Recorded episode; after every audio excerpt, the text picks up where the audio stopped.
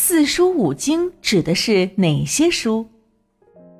海豚博士直到今天还记得，在读书时期，学校发新书的时候，那一本本崭新的教科书里散发出的那股油墨香味儿。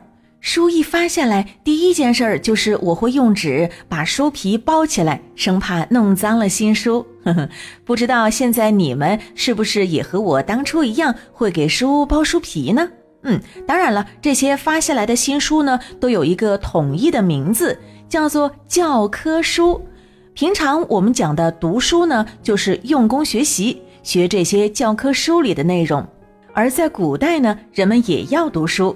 那个时候，学堂里面用的教科书主要是儒家的经典著作，也就是著名的四书五经。嗯，那小朋友们知道四书五经都是哪些书吗？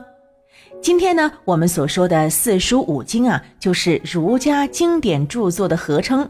其中四书包括《大学》《中庸》《论语》和《孟子》，而五经呢，则是《诗经》《尚书》《礼记》《易经》和《春秋》。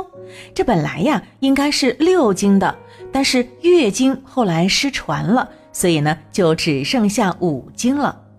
四书最早是在宋朝时期由著名学者朱熹编成的。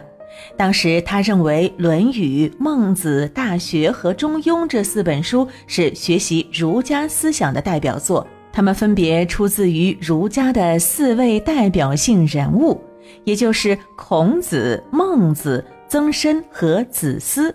可以说啊，是朱熹确立了四书的权威地位。随后呢，当时的朝廷就把四书定为了官方的考试教材，并且盛行于之后的各个朝代了。而五经的出现呢，则比四书还要早很多呢。在汉朝汉武帝时期，因为当时皇帝推崇罢黜百家，独尊儒术的思想，所以呢，儒家学术成为那时候唯一正统的思想。当时的学者就把春秋时期以来的书籍，像《诗经》《尚书》《礼记》《易经》和《春秋》定为了五经。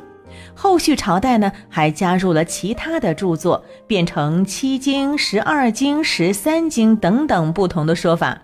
不过呢，现在我们提到五经，一般还是指最能够代表儒家思想的那五部著作了。直到今天呢，只要谈到中国的传统文化，就肯定会提到四书五经了。毕竟几千年来，儒家思想已经深深地影响了中华文化，它已经变成了中国传统文化的核心内容。对于四书五经，有很多的中外学者至今还在研究它的价值。那咱们小朋友呢，也要开始读四书五经，学习其中的中华文化精髓哦。